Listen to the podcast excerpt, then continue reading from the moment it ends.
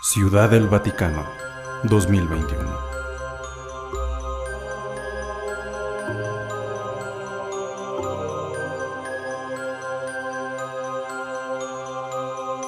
Alrededor de la una de la madrugada, el sacerdote sabía que en cuanto cruzara la puerta del dormitorio, se enfrentaría al mal en persona. Pero a pesar de todos sus miedos, sabía que el Señor estaba con él. Así que seguro de sí mismo y sin más, entró a la habitación. El ambiente en aquel pequeño cuarto era más pesado de lo que cualquiera se podía imaginar. El aire era sumamente frío y el cuarto del pobre niño desprendía un olor a podredumbre por toda la casa. En aquella habitación, la felicidad, la paz y la armonía no tenían cabida más que solo tristeza, desolación y un terror inexplicable.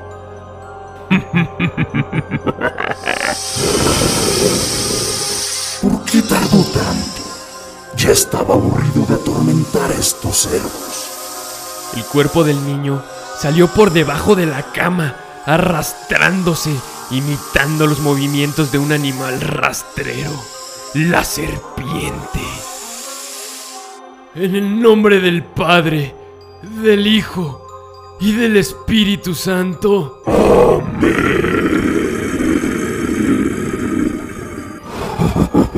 El ritual del exorcismo había comenzado.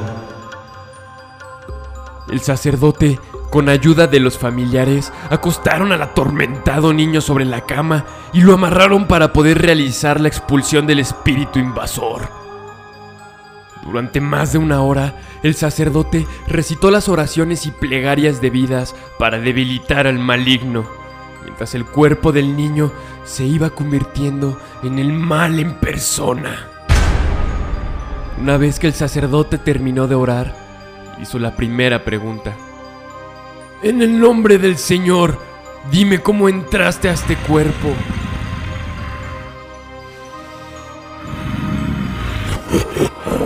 El pobre mocoso no se dio cuenta de cuando cayó en pecado y ahora jamás podrá deshacerse de mí. En el nombre del Señor, dime cuándo te irás, demonio. ¿Por qué te haces el sordo? ¿Qué no has entendido? En el nombre del Señor, dime cuándo te irás, demonio. Ya te lo dije. Nunca. El sacerdote dio un paso al frente y colocó la estola sobre el poseso, y haciendo con la otra mano el signo de la cruz dibujada con agua bendita sobre la frente del afligido muchacho.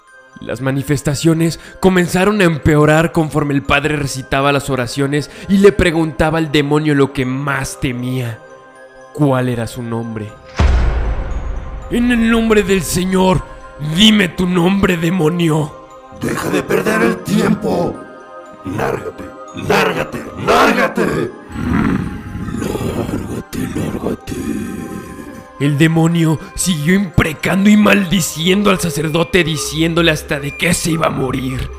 El soldado de Cristo, sin prestar la más mínima atención a las palabras del diablo y al ver que él no cedía, decidió usar una de sus armas más fuertes, la Virgen. En el nombre de la Virgen, dime tu nombre, demonio.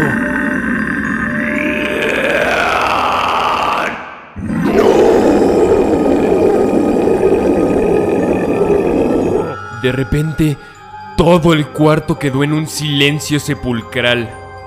El poseído comenzó a contorsionarse nuevamente imitando a una serpiente, solo que esta vez lo hizo en el aire.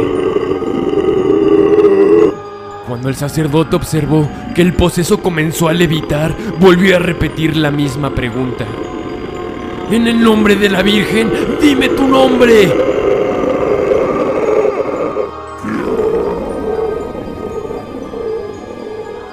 Soy el que cayó desde los cielos, el que tentó a Caín y al Nazareno en el desierto. Soy el comienzo de la maldad y el rey de los infiernos. No.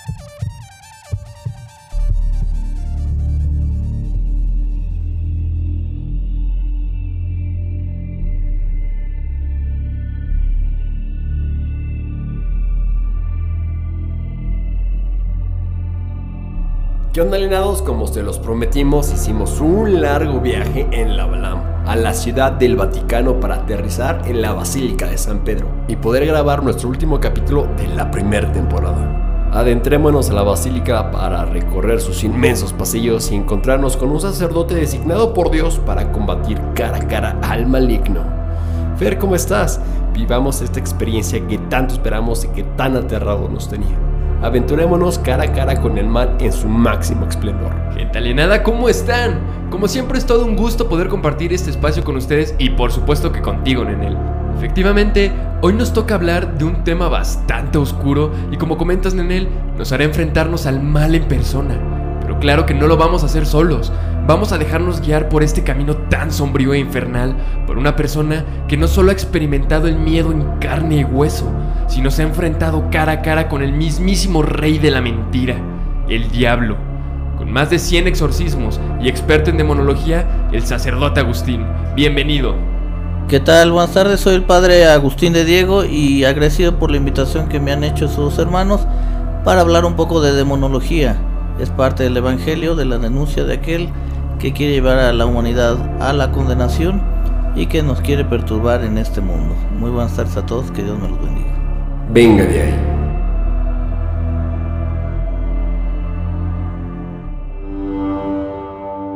Están dispuestos, al igual que nosotros, a adentrarnos a la oscuridad que tanto acecha a demasiadas personas alrededor del mundo y que lamentablemente muchas de ellas han perdido la lucha y han dejado entrar a la oscuridad en ellos, mas no han perdido la guerra. Sabemos que mucha gente ha librado batallas contra el maligno, y no solo estamos hablando de simples tentaciones, sino una guerra espiritual para poder expulsar al demonio de su cuerpo y dejar de ser controlados por esta entidad.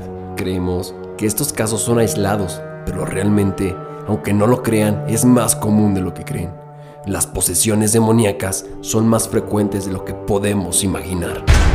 Antes de entrar al tema, sacerdote, nos gustaría que nos cuente brevemente un poco de su trayectoria en los exorcismos y por qué se interesó en la demonología.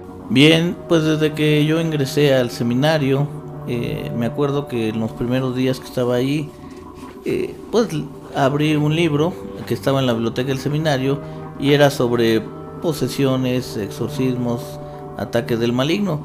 Lo leí, me interesó mucho, pero la verdad sí me asustó. Después fui con mi director espiritual en aquel entonces y le dije al padre Oga, pues no sé si ha pecado o no, pero el primer libro que abrí en la biblioteca era de esto y pues lo leí. Pues él se rió y me dijo, no, mira, a lo mejor Dios te llama a esto más adelante, pero eh, pues eh, ahorita por el momento no es el tiempo de que tú leas este tipo de libros. Lo dejé y ya después cuando pasé al seminario mayor, pues los apostolados a los que yo iba enviado, pues los sacerdotes con el que estaba eh, nunca habían tenido casos de posesión, se iban a ver un enfermo o a, a avistar a alguien y a mí me llegaban los casos. Entonces me decían, pues a mí en 15, 20 años de sacerdocio no me ha llegado ningún caso y a ti te llegan. ¿Le llegaban los casos de posesión? De posesión, de ataque del maligno, de perturbación demoníaca. Era muy común la brujería, la santería, eh, todo este tipo de limpias y obviamente pues, las personas abrían puertas y era lo que ocasionaba este tipo de, de perturbaciones. Perfecto, padre.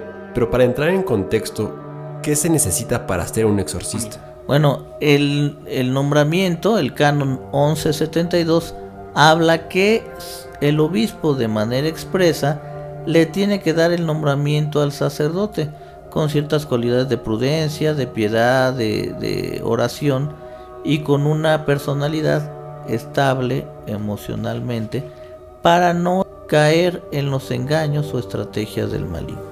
Con base en esto, ¿en cuántos exorcismos ha participado? Bueno, yo eh, he estado acompañado al padre, uno de los padres exorcistas, no digo el nombre para cuidar su seguridad e integridad, pero alrededor de más de 100 exorcismos hemos estado ahí acompañando al sacerdote. Fuera de su vida sacerdotal, nos gustaría preguntarle a Agustín como persona y no como sacerdote, ¿qué se siente o ha sentido al estar frente a frente con el maligno? Bueno, la primera vez que eh, vi una persona con signos claros de posesión, obviamente me dio miedo, comencé a rezar el credo y del Dios Padre Todopoderoso de ahí no pasaba de los nervios. Y obviamente esa noche dormí con la luz prendida porque es una situación desconocida. eh, a quién te vas a enfrentar, cuál es la reacción y pues no sabe uno lo que a lo que va a hacer este estas entidades. Entonces, eh, como ser humano da miedo. Sin embargo, pues es la gracia de Dios que te va infundiendo la fuerza, el valor y, y el poder enfrentar al maligno. ¿Y cómo fue esa primera vez que se enfrentó a él? Cuando lo vio cara a cara. Eh, la primera vez yo todavía era diácono, todavía no era sacerdote. Cuando eh, me fue a buscar un, un señor que porque creía que su hija tenía signos claros de posesión. Yo lo escuché más de dos horas y luego me dijo, usted no me cree, ¿verdad padre? Le digo, mira, es difícil. Y luego una jovencita, ¿cómo, cómo crees que ella se, se, se infestó o se, se contaminó? No, pues estaban jugando la ouija, ella nada más estaba viendo y la aguja se refirió hacia ella. Y me insistió tanto y lo vi tan desesperado que como diácono fui a bendecir su casa. Y cuando veo a la jovencita con, con la cabeza hacia abajo, pero me empezó a sonreír y luego los ojos se hicieron enormes. Y dije, no, si trae algo. Entonces, pues nada más le di una visión como diácono, bendije la casa. Y luego, mira, pues sí, sí trae algo ahí diferente por la transformación que ella tuvo. Ya como sacerdote más adelante, curiosamente este caso se liberó eh, con confesión. La confesaba yo cada, cada domingo cuan- y era como se fue liberando ella. Muy bien, alienados. Como podemos ver, este tema se viene durísimo y agárrense porque realmente esta plática va a ser más que aterradora, ya que el sacerdote Agustín nos contará acerca de qué es un exorcismo, qué es lo que se vive dentro de uno, las causas para que se dé una posesión demoníaca, así como las manifestaciones que presenta el demonio y el poseído, y por supuesto sus experiencias dentro de tantos exorcismos. Entremos al tema.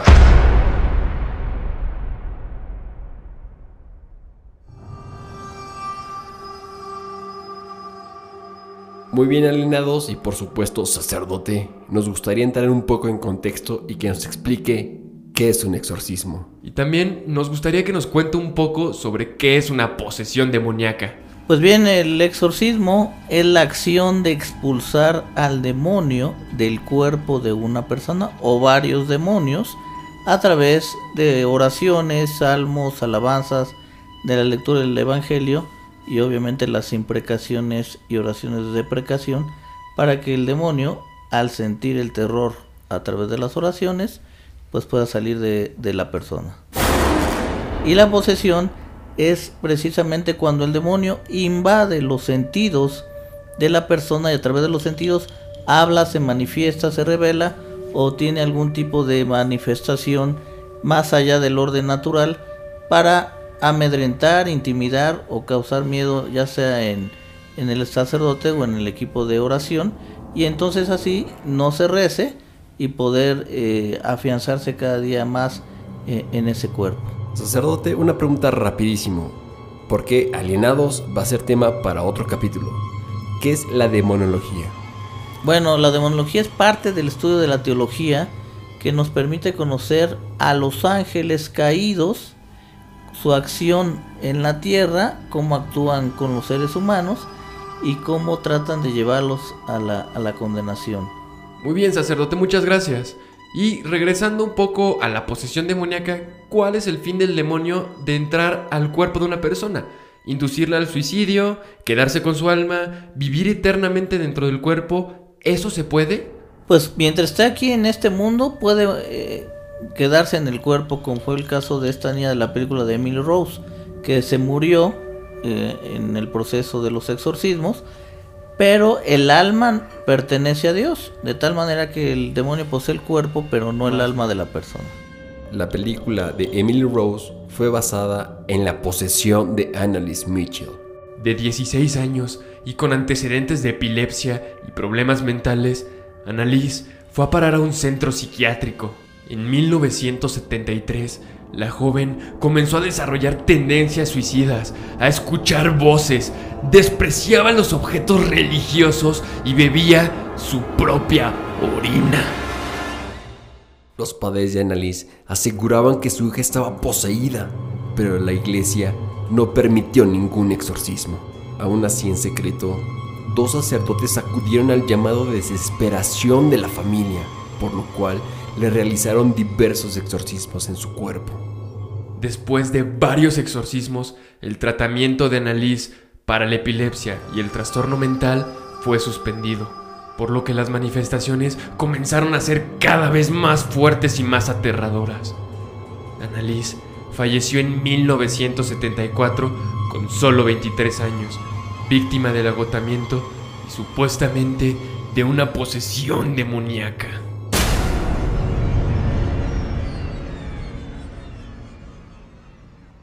A continuación, les pondremos un fragmento del audio original del exorcismo de Annalise Michel. Si no quieren escucharlo porque realmente son audios bastante fuertes, pueden adelantarse al minuto 18 con 53 segundos y saltarse estas grabaciones.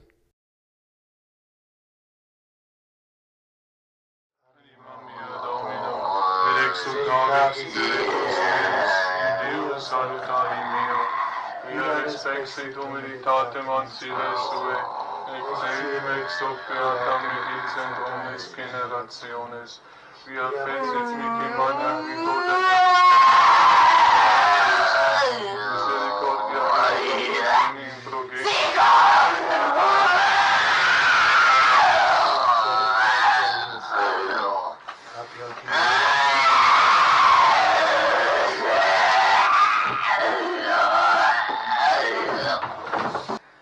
Zeichen, dass einer Fahrt ist. Gegrüßt seist du Maria, voll der Gnade, hat er gesagt. Und das war Bedingung, das sagte. Also, Fleischmann ist Gott. Fleischmann ist Gott.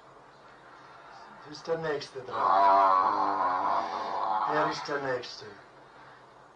Der Nächste keiner, der mehrere. Der Nächste keiner. Im Namen des dreifaltigen Gottes, des Vaters und des Sohnes und des Heiligen Geistes. Ich bin der Keine. dreifaltigen Gottes. Ich hab ein Moderschlag.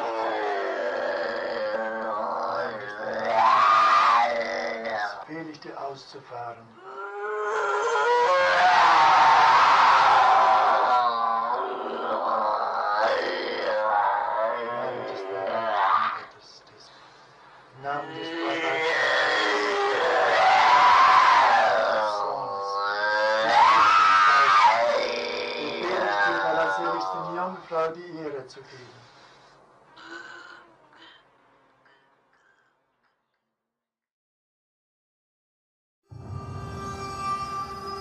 Sacerdote, retomando un poco la posesión demoníaca y el tema de los suicidios, ¿es cierto que el demonio puede inducir a una persona a que se suicide? Sí, sí hay suicidios que la persona esté perturbada, otros suicidios que la persona esté desesperada porque no encuentra la salida, pero también muchos de los casos que hemos tenido dicen, padre, es que escucho voces, tírate, aviéntate, ahórcate, suicídate.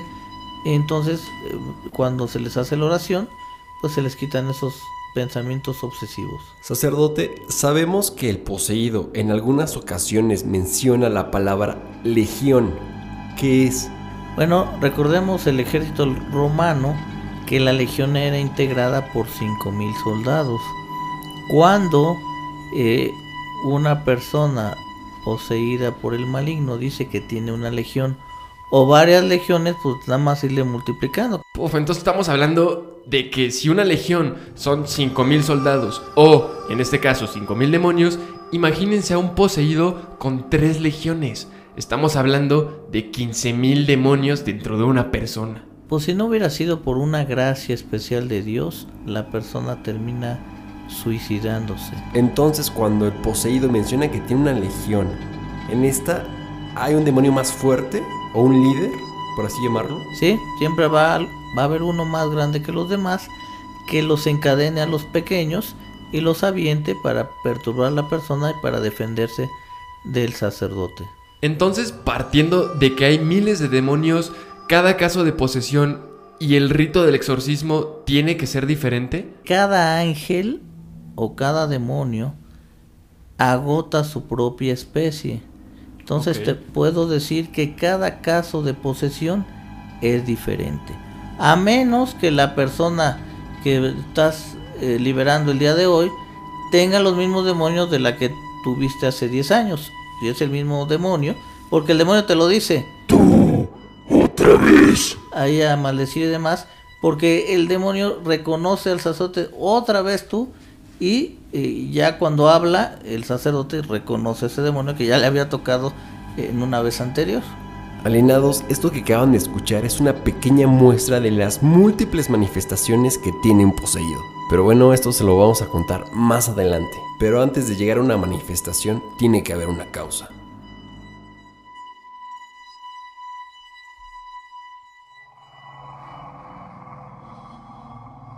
Es evidente que algo tiene que suceder para que se dé una posesión demoníaca y el diablo tome control del cuerpo de una persona. Efectivamente, Fer y sacerdote nos dimos a la tarea de investigar algunas de ellas. Por ejemplo, tenemos la práctica del espiritismo, participación en ritos o sectas satánicas, ritos de vudú. También, por ejemplo, está la macumba, el cual es un ritual o culto fetichista propio de los brasileños, que combina elementos del animismo africano, del catolicismo, de la hechicería con danzas, tamborileo y cantos. También está la santería afrocubana, ritos de invocación de seres espirituales, ya lo mencionaremos más adelante también. A su vez tenemos a los chamanes, magos o brujería, misas negras, o bien que alguien mande alguna maldición o que haga brujería a la víctima, hechizos con objetos y la más famosa y más común, jugar con la Ouija. Sacerdote, nos gustaría que nos contara cuáles son las causas más comunes y por supuesto cuáles han sido los motivos de posesión demoníaca en los casos que usted ha tratado. Pueden ser muchísimas. Incluso eh, con cualquier cosita la persona entra en posesión.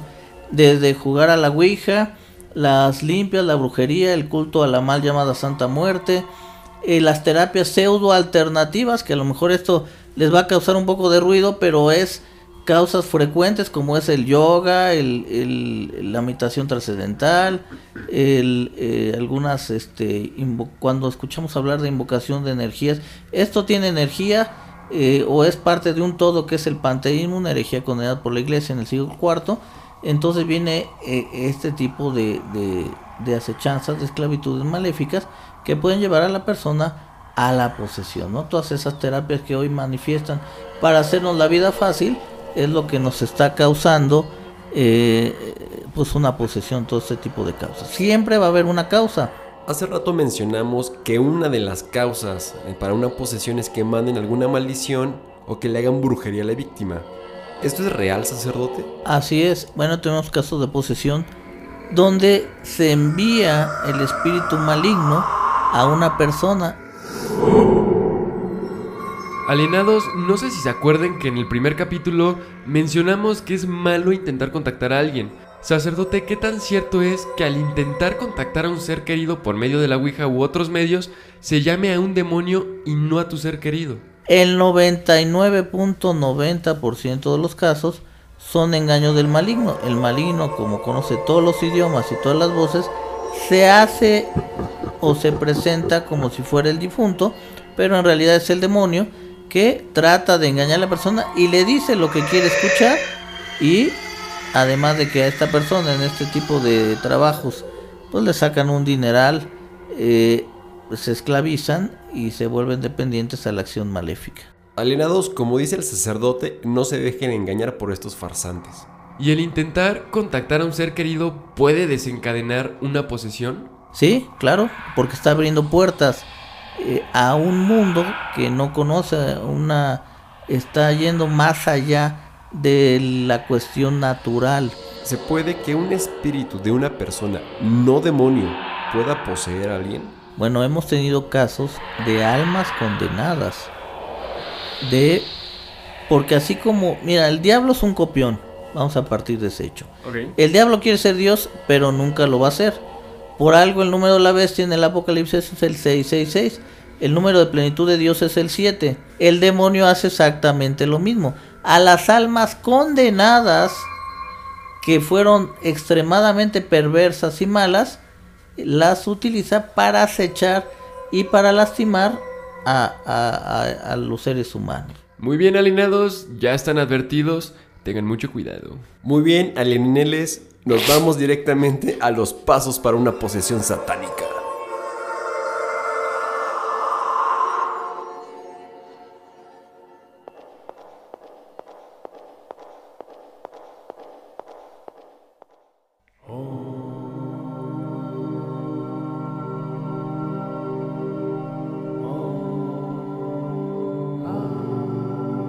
Muchas religiones tienen un protocolo para distinguir una posesión demoníaca de otro tipo de patologías de carácter no espiritual.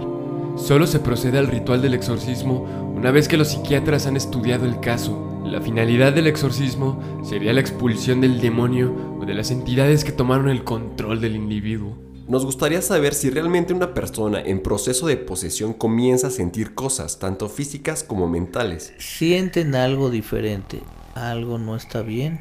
Mm, Siento una angustia que no es normal, una ansiedad, desesperación, insomnio, eh, manifestaciones, eh, situaciones, decía el padre Afortea, él, él hablaba de la circundapsio externa y la interna. Veo sombras a mi alrededor o siento que mi alma eh, está muerta, o sea, me siento muerto en vida. Eh, tuve el caso hace algunos años de una persona que yo la veía con mucha paz, se veía de fuera con mucha paz y me dice, padre, si viera cómo estoy, me siento muerto, me quiero suicidar porque no siento nada.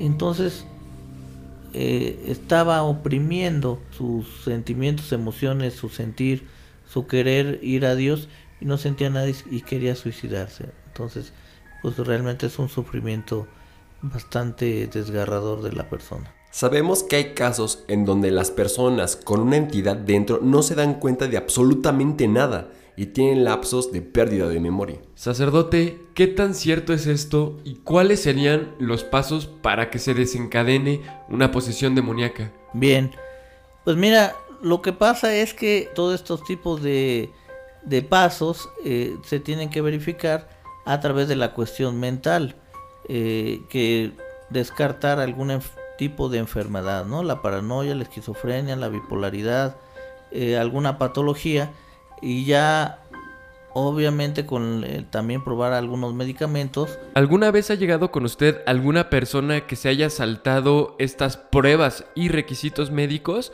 y lo ha rechazado? Sí, sí, sí, varias personas. eh, cuando uno los escucha, los observa, eh, hace las oraciones, pues ve que es una, una enfermedad mental y, y también se les dice, oye, ya acudiste con un psiquiatra. No, es que el psiquiatra no me va a ayudar y todo. Tienes que acudir, es como requisito el acudir al psiquiatra, al psicólogo, para después eh, determinar que no hubo ningún daño mental y, y acudir. Hay gente que de manera muy tangible se le nota que está poseída, ¿no?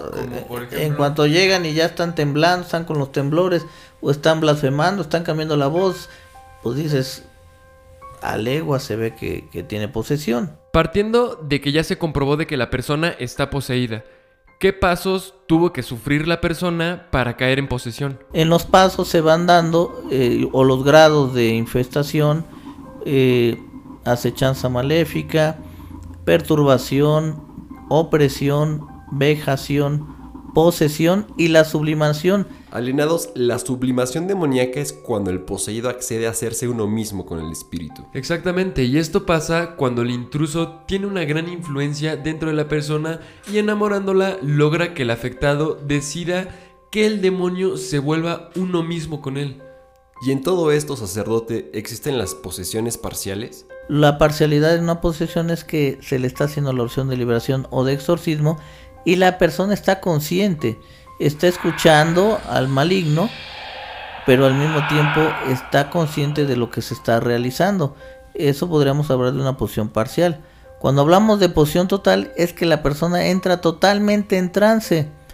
Cuando acaba el exorcismo y sale de él, se siente golpeada, con, con moretones, eh, con mucho dolor de cabeza, pero no se acuerda de lo que realmente pasó dentro del exorcismo. ¿Y qué es más frecuente, sacerdote? ¿Una posesión parcial o una posesión total? Normalmente en la mayoría de los casos hay posesión parcial. Hay pocos casos de posesión total, pero sí los hay. ¿Sacerdote ha tenido casos de posesión total? Sí, sí, sí, varios casos de posesión total donde el maligno de manera íntegra toma posesión del cuerpo y la persona pues es solamente como un títere, ¿no? De, de- del maligno eh, en los movimientos, en las voces, en, en todo. Sacerdote, ¿una persona no consagrada puede realizar el rito del exorcismo? Por ejemplo, los Warren cuando realizaron el exorcismo a la muñeca Annabelle. Qué bueno que preguntas esto porque ningún laico, ningún laico puede realizar una oración de liberación para imprecar al demonio o a algún lugar. Esto de los Warren, eh, en realidad su historia era un poco el ayudar a los sacerdotes en la liberación y con permiso de la iglesia les permitieron guardar estos objetos. Pero ellos no podían hacer exorcismos ni oraciones de liberación, solamente eran eh, parte del equipo de, de- de esta liberación y obviamente vino esto por, lo, por la muñeca. La muñeca queda infestada, ¿no? Por un rito, un conjuro de brujería para mover algún objeto. Ah, es que el- la muñeca tiene vida. La muñeca no tiene vida, es un ser inanimado. El demonio se mete en la muñeca y es el que la hace mover. Los Warren, pues por eso no la pudieron liberar a la muñeca, pues porque eran matrimonio laico y no tenían el orden sacerdotal. Por eso vamos a viajar en la segunda temporada a la casa de los Warren para comprobar todas estas historias que hablan sobre ellos. Así es, Nenel, espérenlo en la segunda temporada. Pero bueno, una vez que se dieron estos pasos y se confirmó una posesión demoníaca, se realiza el peligroso rito del exorcismo. Sacerdote, ¿cuáles son los pasos para realizar el rito del exorcismo? Bien, yo diría que el primer paso es que ya se definió que la persona sí tiene algún daño espiritual. Y en la preparación para el exorcismo, el sacerdote, el día que lo va a realizar, tiene que hacer más oración del, del común que hace, estar en ayuno, obviamente bien confesado, en estado de gracia, eh, haber celebrado la Eucaristía es muy conveniente, y ya después prepararse con eh, estos aditamentos. ¿Y qué procede una vez que ya se encuentran con el poseído? Bueno, conociendo después de una oración de diagnóstico del poseso, eh, se verá si es, una- eh, si es un demonio muy agresivo. En algunas ocasiones se le tiene que, pues, que sujetar. ¿Y cómo sabe que es un demonio grande? Bueno, eh, eso irá saliendo ah, en- durante la oración de liberación o el exorcismo. El demonio tendrá que manifestarse. Entonces hay unos que son hasta demonios mudos, que no quieren hablar, eh, pero que mantienen cautiva la boca a la persona hasta que se les ordena que hablen. Entonces ya comienzan a hablar y a decir eh, por cómo entraron, eh, quién los mandó, ¿ah? y más adelante su nombre finalmente eh, cuando van a salir. Sabemos que durante el exorcismo se le tienen que realizar tres preguntas al demonio. ¿Cuáles son? ¿Cómo entraste? ¿Cómo te llamas? ¿Y cuándo te vas? Entonces, ¿en qué afecta al demonio que el exorcista sepa las respuestas a estas tres preguntas? Porque una vez que el demonio contesta estas preguntas, se debilita y queda a sujeción del sacerdote. En promedio, sacerdote, ¿cuánto dura un exorcismo? Pues un exorcismo realizado dura alrededor de tres horas y media. ¿De qué depende? Pues depende de, de la agresividad del demonio, de cómo vaya a preparar la persona y además de la situación que se está viviendo en la persona. ¿El exorcismo termina cuando el poseído deja de tener manifestaciones? No, normalmente cuando el exorcismo acaba, aunque la persona no se haya liberado en ese exorcismo, sale del trance y se siente más tranquila, con mayor libertad, porque el exorcismo es como darle una golpiza al maligno. Entonces lo tengo aplacado por un tiempo, pero no está liberada la persona, entonces, po- pero por ese tiempo la persona se siente mejor. Tenemos el maravilloso caso de la película El Exorcista, en el que el demonio que poseía a Regan se pasa al padre Carras.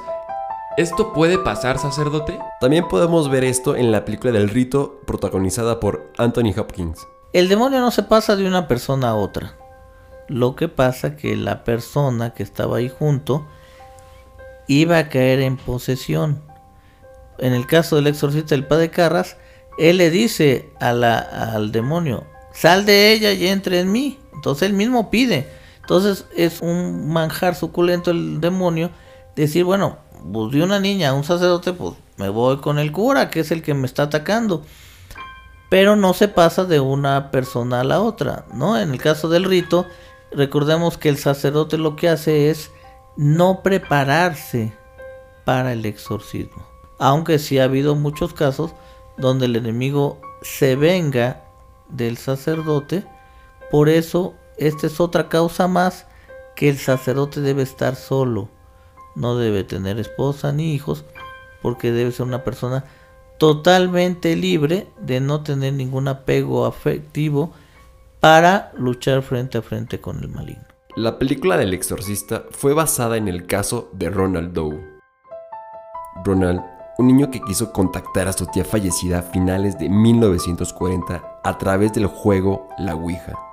Según revelaron algunos testigos, él decía que escuchaba voces que otros no escuchaban y objetos como la Biblia y cruces que levitaban a su alrededor. El pánico se apoderó de todos cuando algunos mensajes aparecían sobre la piel del menor, escritas por unas garras invisibles.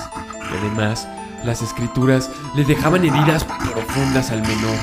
El exorcismo se produjo bajo la aprobación de la iglesia y el sacerdote tuvo que aplicar unas 30 sesiones que terminaron de forma agónica, pero satisfactorias. La película fue protagonizada por Linda Blair, Regan la niña poseída, y en 1973 fue considerada una de las mejores en su género y ganó dos premios Oscar. Sacerdote, ¿qué tan real es esto de la película del exorcista? Bueno, lo que pasa que en la película El Exorcista unieron todos los síntomas y signos de la posesión. Porque no todos los posesos tienen lo que le pasó a esta joven, ¿no? De, de tener levitación, vómito, las marcas en la piel, que, que en algunos momentos se ve ahí la marca. Perdón, ¿usted ha visto estas famosas marcas como las que le salen a Regan en la película? Por ejemplo, eh, yo tuve un caso de una señora que me dice, padre, es que yo tengo en el ombligo un ojo. ¿Cómo un ojo? Sí, un ojo. Entonces se, se, se levanta a la altura del ombligo y realmente era un ojo que parpadeaba eh, tal cual, ¿no?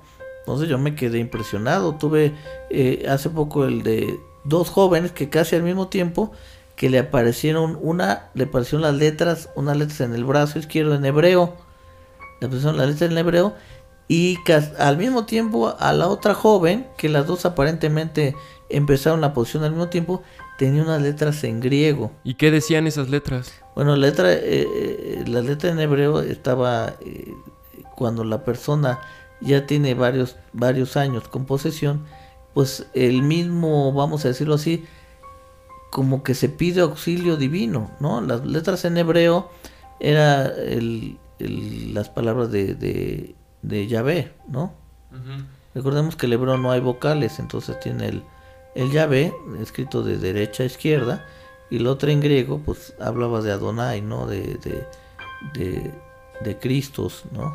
¿Y estas letras aparecen solas? Se aparecen solas que amaneció la persona y ya trae las letras marcadas, pero son marcas que van de adentro hacia afuera. Entonces esto que pasa en la película del exorcista y en el caso de Ronald Doe no puede pasar. Combinaron todos los signos, síntomas para darle mayor este pues fuerza A la a la película, ¿no? Entonces supongo que no ha tenido ningún caso en el que se presenten todas estas manifestaciones. No, no, tienen uno, tienen otro, porque esto puede, si tuvieran todos los casos juntos, pudiera incluso este, morir la persona, ¿no? Y por ejemplo, ahorita hablando de la película del exorcista y de las manifestaciones, ¿se puede que un poseído gire la cabeza como lo pasa en la película? Sí es posible, obviamente eh, no es muy frecuente, pero sí hay casos de... ¿De qué depende? Pues de lo que el demonio, mira, cuando ve el demonio que el sacerdote está centrado en la oración, haga lo que haga el maligno,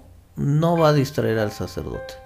Cuando el sacerdote sabe el maligno que se distrae muy fácilmente o que se atemoriza por alguna manifestación, pues el, el maligno hace este tipo de situaciones, ¿no? Usted comentó hace un momento que el demonio puede tomar venganza hacia el sacerdote. Pues en, una- en alguna ocasión eh, tuvimos una oración de liberación y eso fue un miércoles, el domingo siguiente estaba con una persona, se estaba confesando, eh, eran como las 5 de la tarde un domingo y de pronto escucho un golpe, se me hizo raro y, y me dirijo al, al automóvil que conducía en aquel momento y ya tenía una abulladora el, el- el auto, ¿no? En esa misma semana voy subiendo sobre constituyentes, va bajando un camión con, con maderas, se cae una de las maderas, pisa la llanta y como proyectil sobre el automóvil. Sacerdote, ¿usted al liberar al poseído se ha encontrado con el mismo demonio en otro caso? Pues mira, tuve el- hace algunos años el caso de una mujer que eh, pues el enemigo me insultaba y me y porque luego me hablan a las 11 12 de la noche.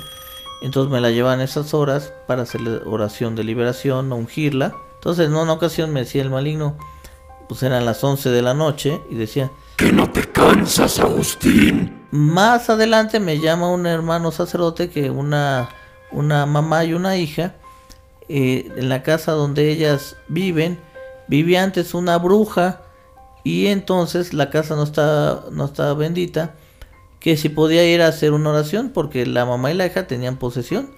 Empecé yo a hacer la oración de bendición de la casa y la oración de liberación y reconozco que era el mismo que me había dicho, no te cansas Agustín, porque dice, otra vez tú Agustín que no te cansas, entonces eh, era el mismo de hace 3, 4 años. Sacerdote, en su experiencia, ¿cuál ha sido el exorcismo más fuerte que ha tenido? Bueno, mira, eh, éramos tres sacerdotes, el otro padre que iba a venir, nuestro padre maestro, y entonces esta joven, eh, cuando se le pregunta, ¿quién eres? Dice, somos la antitrinidad. ¿Quién es la antitrinidad? Le pregunta el padre exorcista. Es Satanás, Belcebú y Lucifer. Estaba súper agresivo el maligno en esta pobre mujer. Pero eh, cuando el sacerdote exorcista le habla al oído a la mujer, le dice, mija, ayúdanos, por favor. Entonces los tres empezamos a sentir una fuerza y pues eran tres contra tres, ¿no? Nosotros tres contra la antitrinidad y verdaderamente fue una lucha campal. ¿ah? Eh, eh, que se acabó ahí como hasta las cinco y media de la tarde. Fue un momento muy hermoso, si me permiten contarlo, porque eh, estaba esta mujer con los ojos cerrados y cuando el padre exorcista le dice, mi hija, ayúdanos, ella con los ojos cerrados comenzó a estirar la mano derecha, había como una fuerza invisible que le impedía estirarla, pero ella le estiró cuando por fin le estira, agarra el crucifijo del, del padre exorcista, en ese momento abre los ojos y empieza a llorar y dice, Jesús, ayúdame. Y ahí es cuando empezamos a sentir esa fuerza y finalmente se libera en ese exorcismo, ya se le hicieron más, pero en ese momento se libera y sale del trance. Entonces fue algo muy, muy hermoso, muy emotivo, precisamente eh, el que ella haya agarrado el crucifijo y, y pedir el auxilio de, de nuestro Señor, pero que en esa batalla se le ganó al maligno.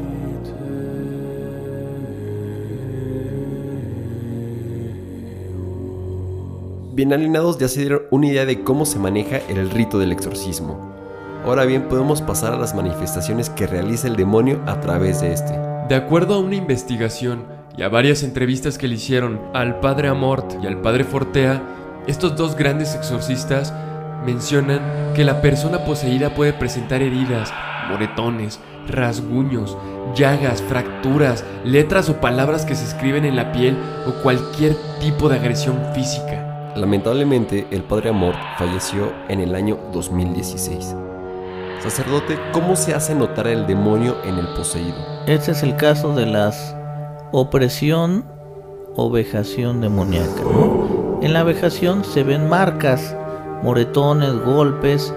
Eh, todo el caso de una mamá y una hija que le estaban haciendo eh, santería y ellas amanecían, sentían en las noches cómo les apretaban cables o alambres de púas y amanecían con las marcas de, las púas de estas cercas de las casas y, que, y que las abusaban sexualmente con, esos cables y, tenían las marcas. Pero también otro tipo de, de manifestaciones, pues cuando el, el poseso levita, ¿Sí puede pasar que la persona levite o esto es más de Hollywood? sí pasa, la, levitación existe en, en el poseso, precisamente para querer asustar al sacerdote o al equipo de oración de liberación. Y si la persona eh, llega a algunos momentos que, que levita. He, he tenido casos de una persona que le estaba haciendo una oración y comenzó a, a levitar. ¿no? ¿Qué otro tipo de manifestaciones ha visto en sus casos? Bueno, amanecen no con marcas.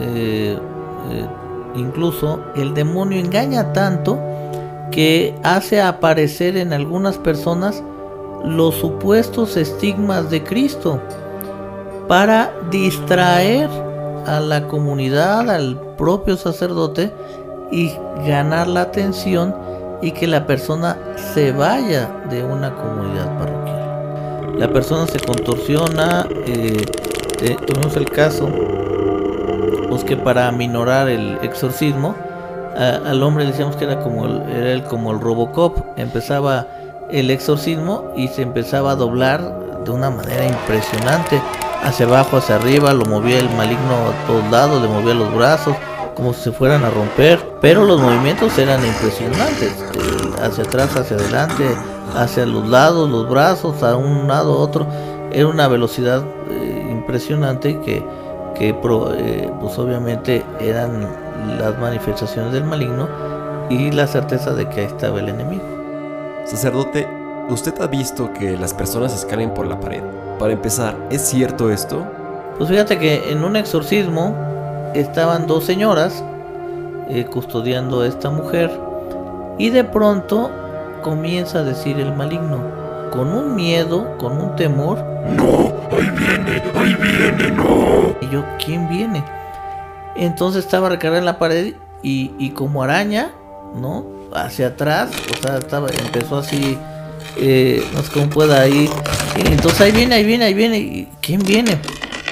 Entonces las señoras, ya cuando llevaba por ahí de dos metros de, de escalar hacia atrás, la bajan y en eso entra el sacerdote exorcista. ¿Qué miedo le tiene el maligno al sacerdote?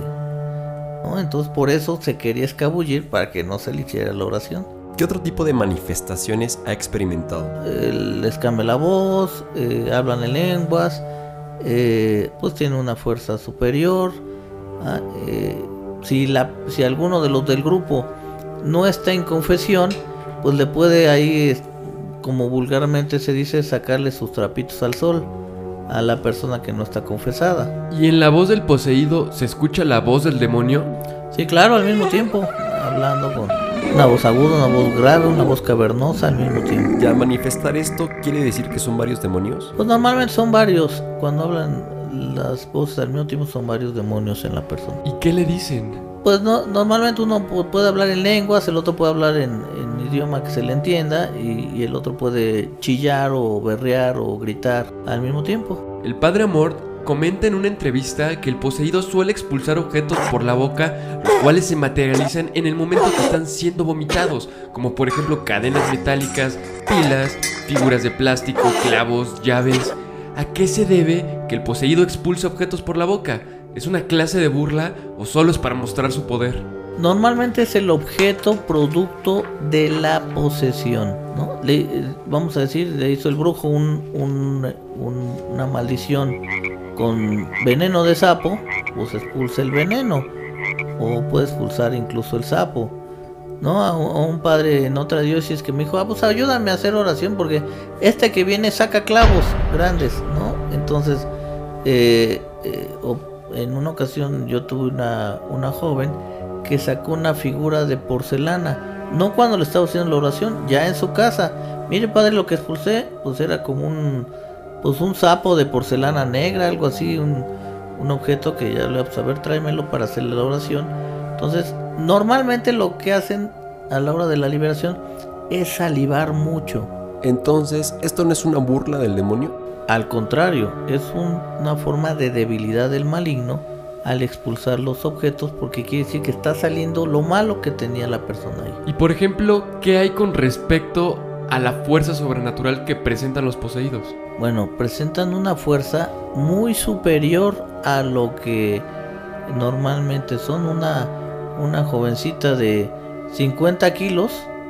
A veces es sostenida por 8 o 10 personas que no la pueden sostener.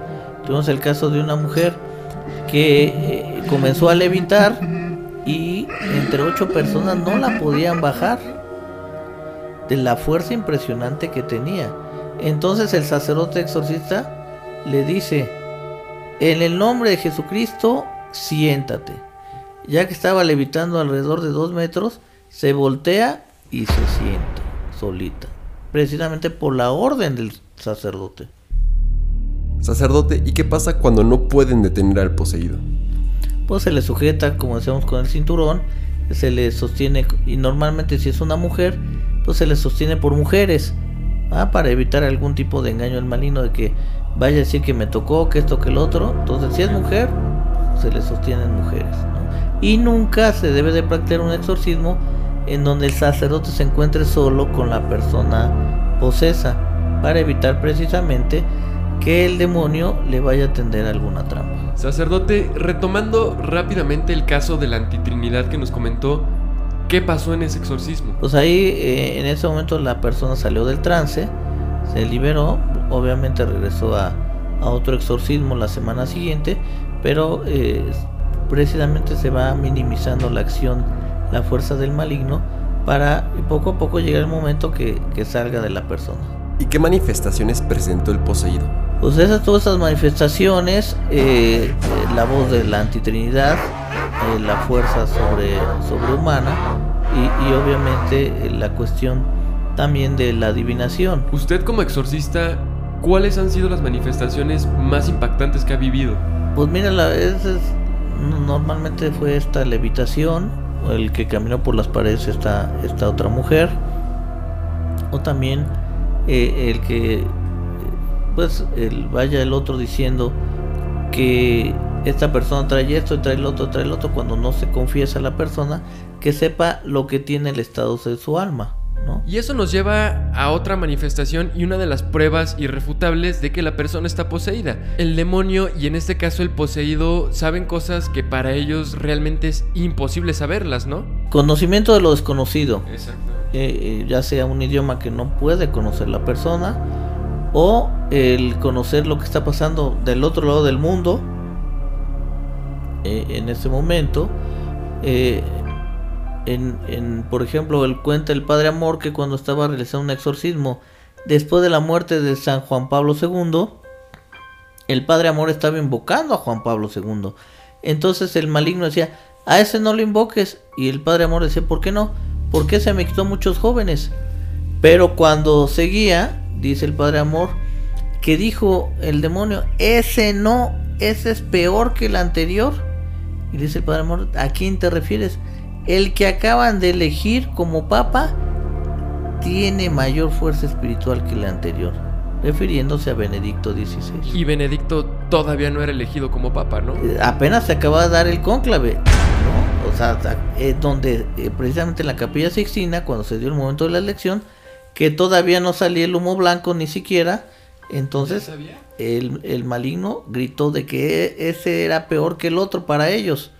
¿no? Sacerdote, ¿qué tan cierto es que el demonio ve las cosas de cabeza y por qué lo representan así? Bien, veamos cómo el- en las misas satánicas el crucifijo se pone de cabeza, precisamente porque el maligno es la antítesis de lo que es Dios. Si Dios es luz, el demonio es oscuridad. Si Dios es vida, el demonio es muerte. Si, si Dios es eh, crecer, el, el demonio es de crecer. Entonces por eso se dice que el demonio ve de cabeza, es decir, vemos hacia arriba para llegar al cielo, eh, pues el demonio ve hacia abajo para el infierno. ¿Y eso tendrá algo que ver con que los poseídos se ponen de cabeza? Pues se pone de cabeza precisamente para eh, indicar de dónde vienen los demonios, ¿no? Del, del como una flecha, decir, bueno, pues estos vienen de abajo. Y por ejemplo, ¿qué tan cierto es que cuando los poseídos se contorsionan, imitan animales rastreros? Pues tuvimos el caso de, un- de un- una persona que cuando eh, venía el padre exorcista hacia ella, empezó a, a caminar ahí como un, como un perro hacia atrás y, y a, y a maullar como gato. ¿no? Hay otros que ladran, otros que aullan, otros que hacen eh, voces como de, de ratones, o sea, pues imitan animal. normalmente cuando traen ahí demonios grandes, hacen como serpientes, serpentean, incluso en el, en el suelo, se caen y empiezan a serpentear como si fueran serpientes a los lados y empiezan a hacer el sonito, el como toda una, toda una serpiente. ¿Y a usted le ha tocado experimentar algo así? Pues el serpentear, el hacer como serpiente, el caminar como para atrás como aullando o maullando. ¿Y en ese caso qué hacen? Se le, se le, a- se le agarra, se le sienta, se le sujeta y se le empieza. Mira, en un exorcismo, el sacerdote lo que menos que tiene que hacer es lo que vemos en las películas del exorcista: dialogar con el demonio o gritarle. ¿Y usted ha tenido algún caso en el que el poseído se ponga muy agresivo y tengan que sujetarlo? Eh, eh, tuvimos el caso de una persona, una jovencita, que eh, habíamos tres sacerdotes y comenzó a levantarse con toda la silla y empezó a levantar a todos, ¿no? Entonces, este, ¿Levitando o levitando, levitando, levitando. Entonces poníamos nosotros los sacerdotes el pie en la silla, de estas sillas de plástico que se ponían dobles o triples, para eh, hacer contrapeso eh, con la física y que no se levantara. Sacerdote, ¿se puede distinguir algún demonio sin que diga su nombre por medio de las manifestaciones que está teniendo el poseído? Puede, puede ser cuando ya hay un demonio que ha tenido manifestaciones en varios posesos, se puede identificar un demonio. Sacerdote, ¿y cuándo es más recurrente que la persona entre en trance? No, el trance es que entra en posesión. Puede estar en su casa, puede estar con su familia, eh, haciendo cosas, jugando fútbol y de pronto entra en trance. Puede ser agresiva o puede quedar en un estado catatónico o puede quedar muda o puede quedar solamente viendo hacia el vacío. Eh, dependerá de, de la acción maléfica, ¿no? ¿Y el trance de qué depende? Pues eh, cuando la persona ya está muy, vamos a decirlo así, avanzada, que no ha recibido sanación espiritual a través de la oración, pues eh, cada vez el maligno va incursionando en su vida para no dejarlo hacer prácticamente nada. Ahorita acaba de comentar que el trance se puede dar de una manera muy agresiva. ¿Alguna vez usted ha recibido alguna agresión por parte de la persona que está en trance? Bueno, en una ocasión, una, una persona que se le iba a hacer oración, eh, eh, así yo estaba atrás de ella y así escupió como si fuera de lado y me cayó en el dedo eh, índice de la mano derecha y me duró como si fuera una quemada de un cerillo, de un encendedor, tres años, ¿no? el, el ardor de la quemazón. ¡Qué horror! Como podemos ver, tanto el demonio como el poseído tienen distintas y aterradoras manifestaciones, las cuales salen completamente de nuestro entendimiento. Pero también existen distintos tipos de posesiones demoníacas. Sabemos que el demonio no solo puede poseer a una persona, sino a varias, incluso objetos. Sacerdote, ¿qué tipos de posesiones existen y cuáles ha experimentado? Bueno, mira, eh, la, la posición de la persona, la posición, en la persona la posición parcial y la posición total. Como hablabas de la, de la posesión eh, colectiva. ¿no? Eh, hubo un caso ahí en la Edad Media, por ahí del 1600, el, el caso de las monjas de Ludun, ahí donde precisamente eh, el demonio posee a todo el convento, menos al sacerdote y a la novicia, que eran los que ahí tenían sus, sus pero a todos los demás sí, por la potestad de la superiora que consagró al maligno a todo el convento. Las endemoniadas de Loudun tuvo lugar en 1634 en la pequeña ciudad francesa de Loudun. Esta posesión afectó a 17 monjas ursulinas del convento de la localidad, supuestamente hechizadas por el padre Grandier, quien fue acusado de brujería de acuerdo con el testimonio de las endemoniadas y condenado a morir en la horca. En el otoño de 1632, las monjas comenzaron a ser testigos de extrañas apariciones sobrenaturales que comunicaron a su director espiritual, el padre Mignon. Convencido de encontrarse ante un caso de posesión diabólica, Mignon hizo llamar como exorcistas a otros sacerdotes de las localidades vecinas. Los padres Mignon y Barren comenzaron a exorcizar a las monjas. Durante los exorcismos, varias de las monjas, incluida la superiora Juana de los Ángeles, sufrieron violentas convulsiones, chillaron e hicieron proposiciones sexuales a los sacerdotes. Muchas de ellas narraron sueños pecaminosos. La superiora reveló que ella y las otras monjas estaban poseídas por dos demonios, llamados Asmodeo y Zabulón quien había llegado hasta ellas cuando el padre Grandier arrojó un ramo de rosas por encima de los muros del convento. Los exorcismos se interrumpieron el 21 de marzo de 1633 y las monjas fueron recluidas en sus celdas. La liberación de las monjas fue hasta 1637 después de su liberación.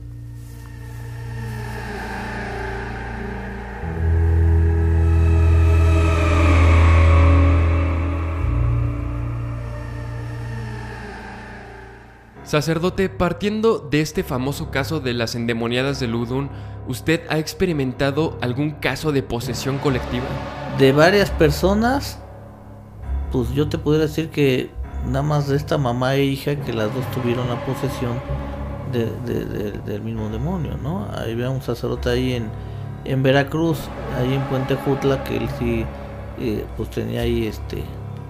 Y bueno, ¿no? en unas oraciones que se hacen, por parte de, del padre exorcista, pues son grupos de 50 personas, 40 personas, de las cuales, eh, pues normalmente en posición alrededor de 4 o 5 personas de ese grupo, ¿no? Partiendo de este caso de las monjas de Loudun y que fue muy complicado expulsar a los demonios que tenían, ¿usted ha tenido o conoce algún caso en el que el demonio se rehúse a salir y hayan tenido que acudir, por ejemplo, al Papa? Recordemos este caso tan famoso que llevó el padre Juan Rivas al Vaticano, el de Ángel, un, un, un poseso que el padre lleva, es un caso conocido, por eso lo menciono. Entonces lo pone en la silla de ruedas, en el lado de los enfermos, y le da el expediente al Papa Francisco diciéndole que este hombre había quedado en posesión. Entonces el Papa le impone las manos y se ve ahí en el video como, como este pobre hombre como que se desinfla y le empieza a gruñir al Papa. Entonces dijeron, no, es que el Papa hizo un exorcismo. Nada más le hizo una oración de imponerle las manos. Pero obviamente la fuerza del Papa, por el cargo que se le ha designado, pues tiene una fuerza espiritual eh, muy fuerte como el representante de Cristo en la tierra.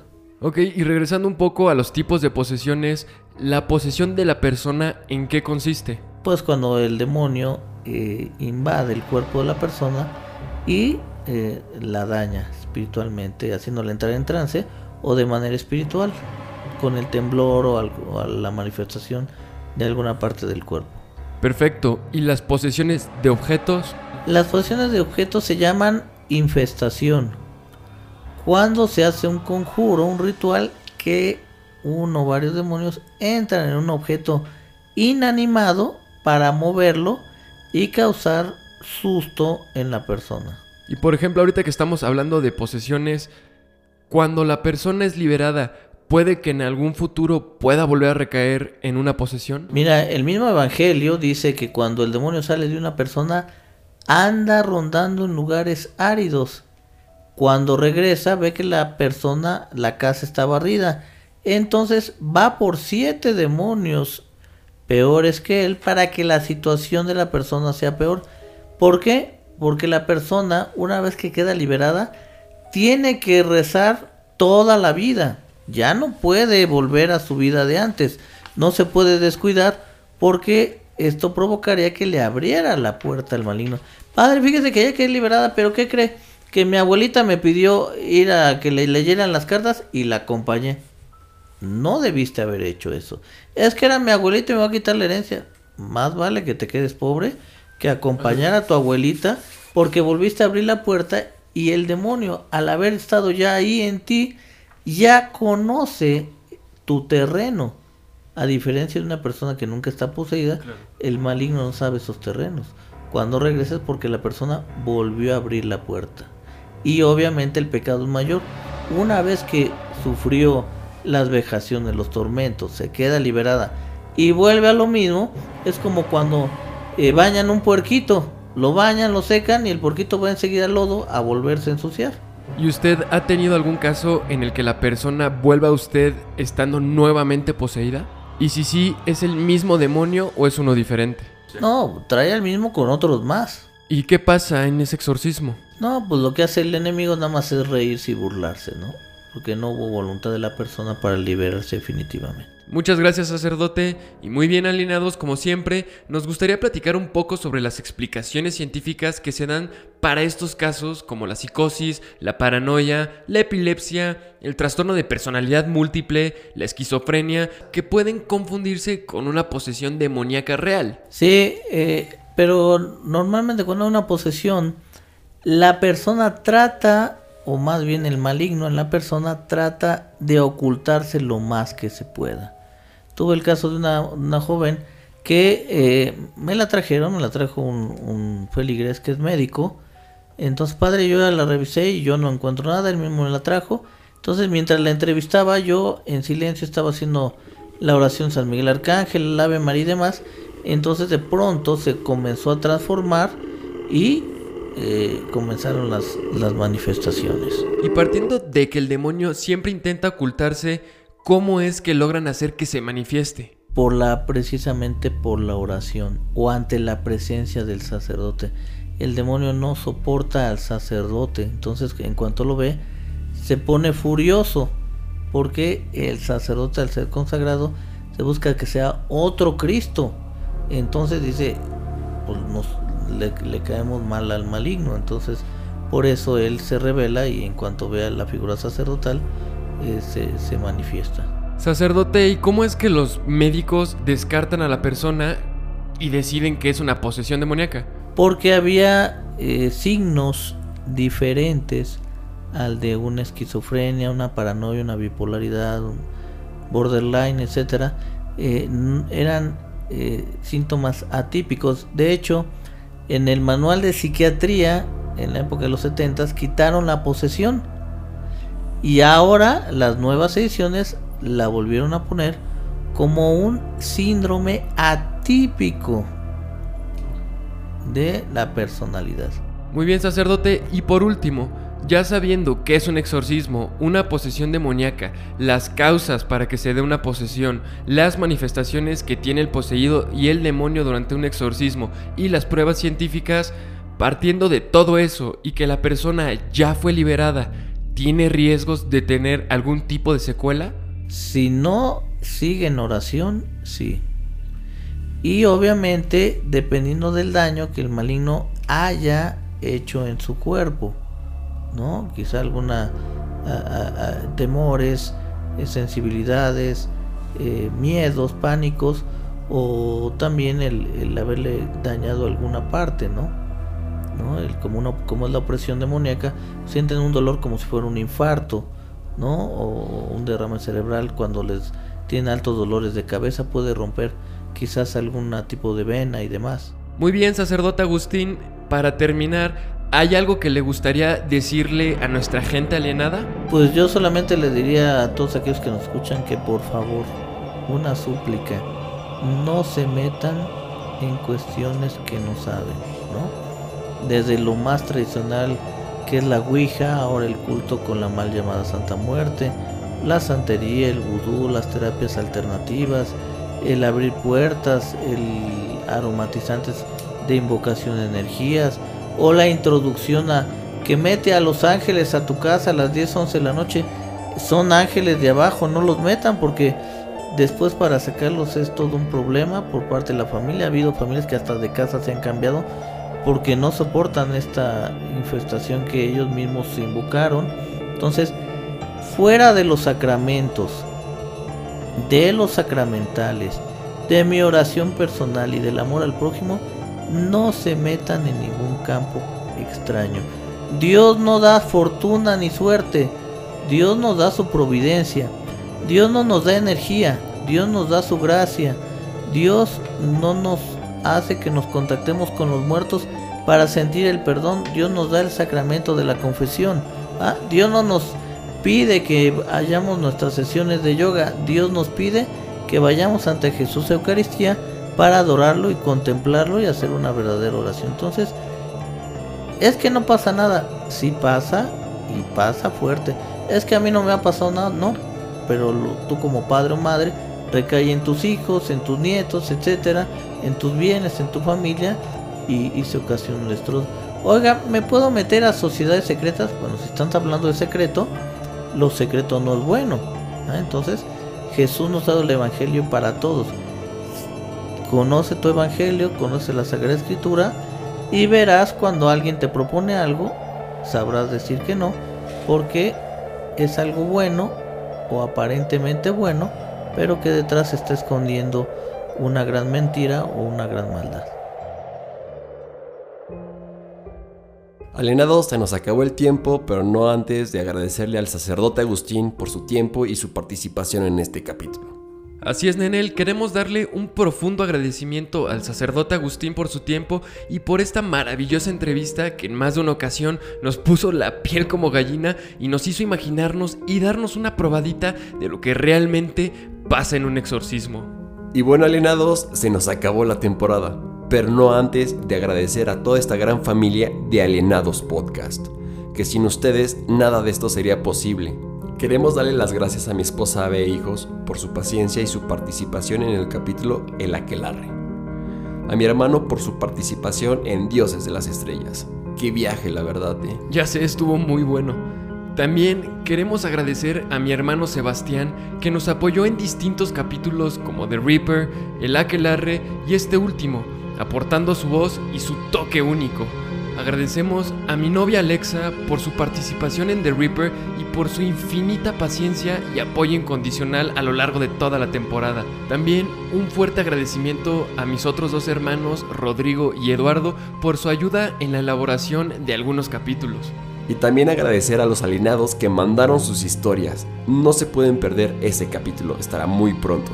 Como comentan en él, esperen muy pronto el capítulo especial con todas sus historias que nos han mandado durante toda la temporada.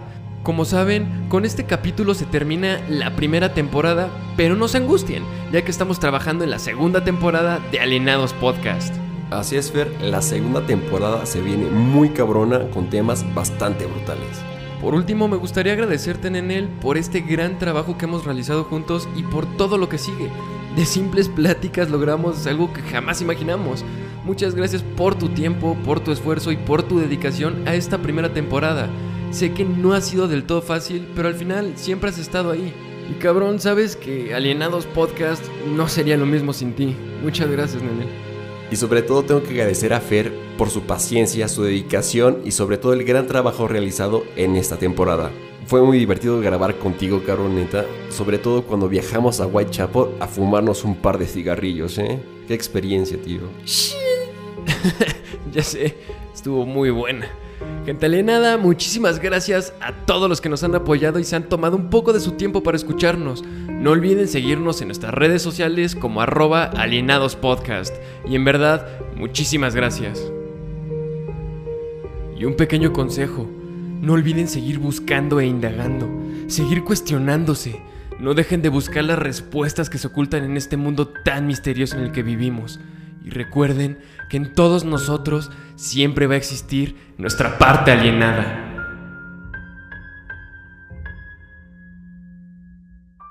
Y bueno, alienados, nos vemos en el próximo capítulo desde la Balama. No dejen de creer en sus ideales sin importar lo que les digan. Venga ahí.